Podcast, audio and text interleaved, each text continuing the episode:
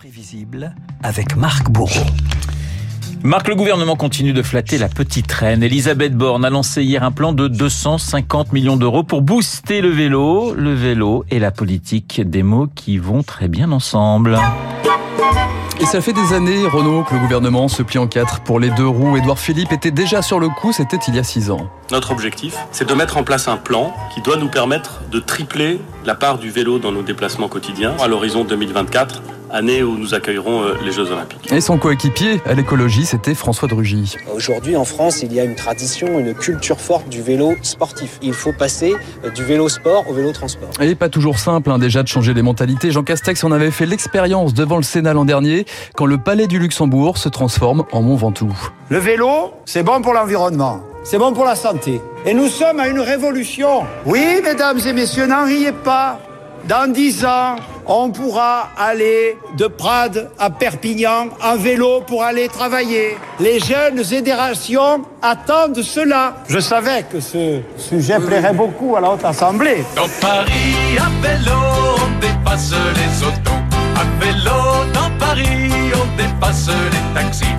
Alors avant de relier... C'est un festival musical. Mais oui, oui, oui, avant de relier Prades et Perpignan, Renault, les nouvelles générations attendent déjà de faire Nation, Porte d'Orléans, et ça fait des décennies que ça dure. Ça pue, ça pollue et ça rend nerveux. Ça pue, ça pollue et ça rend nerveux. Ça pue, ça pollue et ça rend nerveux. À votre avis, Renault, de quoi s'agit-il? Ah, Moi, je dirais la voiture. Eh ben, De la voiture, évidemment. Dès 1972, les mordus de vélo interpellaient Georges Pompidou pour réclamer des pistes cyclables à Paris. Ce qu'on demande surtout, c'est la, la régularisation de la circulation dans Paris, la mise à la disposition de vélos communautaires pour les Parisiens. Qui les paierait? Qui les paierait? Eh bien, Le gouvernement. Les salauds, ils ont mis des punaises Et oui, des cyclistes euh, accueillis par des punaises et des clous pour crever les pneus, la cohabitation vélo vraiment une auto. bonne ambiance déjà. Ah oui, à cette époque, hein, ça n'avait rien d'évident. C'est un retour pour moi de 50 ans en arrière. Vous comprenez, la bicyclette, c'est fini. Personnellement, moi je préfère la voiture que la bicyclette parce que la bicyclette, euh, faut pédaler. Je suis tout à fait pour. C'est- C'est un instrument très très pratique. Je pense que pour une femme, c'est l'idéal. Pour aller chez son coiffeur, pour aller faire ses petites courses. Vous pouvez absolument plus circuler place Vendôme. Vous pouvez plus stationner. Avec une bicyclette, c'est très très facile. On peut quand même appuyer sur les pédales. Malheureusement, c'est, on est arrivé à un siècle où les gens n'aiment pas faire un effort. Et oui, et pourtant, c'est La Rochelle et Strasbourg qui tentent l'échappée en solitaire. Strasbourg, 150 km de piste dans les années 90 et un maire, Roland Ries, qui faisait déjà des plans sur la comète. Nous allons acheter 200 vélos qui seront à disposition du personnel communal et qui seront à disposition aussi des élus. Je ne désespère pas de convaincre mes collègues d'utiliser le vélo plutôt que d'utiliser la voiture ou la voiture de fonction. Le vélo et l'exemplarité en politique, message reçu à Paris, certains l'ont enfourché à partir des années 90. Dominique Voynet, la ministre de l'écologie en 97. La garde des Sceaux, Christiane Taubira. C'est vachement bien. Ou encore Arnaud Montebourg, le ministre du redressement productif, en super VRP du vélo électrique. C'est reposant, donc moi je le conseille euh, à tous ceux qui ont envie d'aller euh, pour leur boulot. Bon, il manque la capote pour la pluie, hein. ça c'est pas encore d'actualité. Voilà, mais en matière de communication, un homme politique, Renault, portait le maillot jaune. Nicolas Sarkozy dans les Pyrénées. C'est un festival ce matin. Nicolas Sarkozy dans les Pyrénées, dans les Alpes, sous la pluie, sous le soleil, aux côtés des champions, notamment comme ici avec Richard Virenque. Oh, c'est juste pour l'accompagner, donc euh, pour qu'il se maintienne un peu en forme.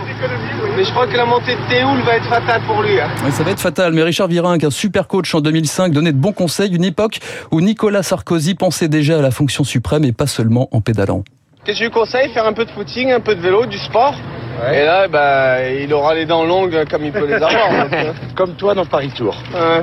Tout droit, le peloton derrière. Voilà. Jamais te rattrape. Bicycle, bicycle, bicycle. I want to ride my Bicycle, bicycle, bicycle. I want to ride my bicycle. Et puis il arrive, il arrive à l'inverse que les hommes politiques donnent des conseils aux champions. 1982, François Mitterrand jouait l'entraîneur de Bernard Hinault lors d'une visite du Tour de France. Je lui conseillerais d'agir selon son instinct, comme il se sent. C'est à lui de décider, personne à sa place. Quand on arrive au stade du grand champion, je crois que c'est la seule règle. La politique, comme le vélo, ils ont tous le même objectif, disait Jacques Chirac, mobilité et stabilité. Et en la matière, un cycliste n'est stable sur sa matière qu'en avançant.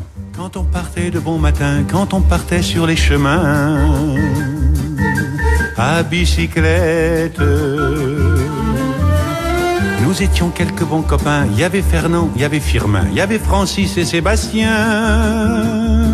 Et il y avait surtout Marc Bourreau et son journal hein, imprévisible. J'ai retenu hein, la bicyclette, faut pédaler. C'est effectivement une grande phrase philosophique. Faut pas l'oublier, ça, Et puis si vous trouvez un, un cycliste à Paris qui respecte le feu rouge, eh bien vous avez intérêt à me le signaler. Vous avez une voiture, non Oui, j'ai une petite Ouais, voiture, ouais, voilà. mais je suis très respectueux. Cela étant, je, je, je constate que les cyclistes, très souvent, eh bien, les feux, je pense qu'ils n'ont pas encore tout à fait compris à quoi ça servait, mais ça va peut-être revenir. Le journal imprévisible de Marc Bourreau, il est 7h55. Dans un instant, un vrai cycliste, David Barouk. Oui, parce qu'il vient tous les matins sur l'antenne de Radio Classique en vélo et on va le retrouver.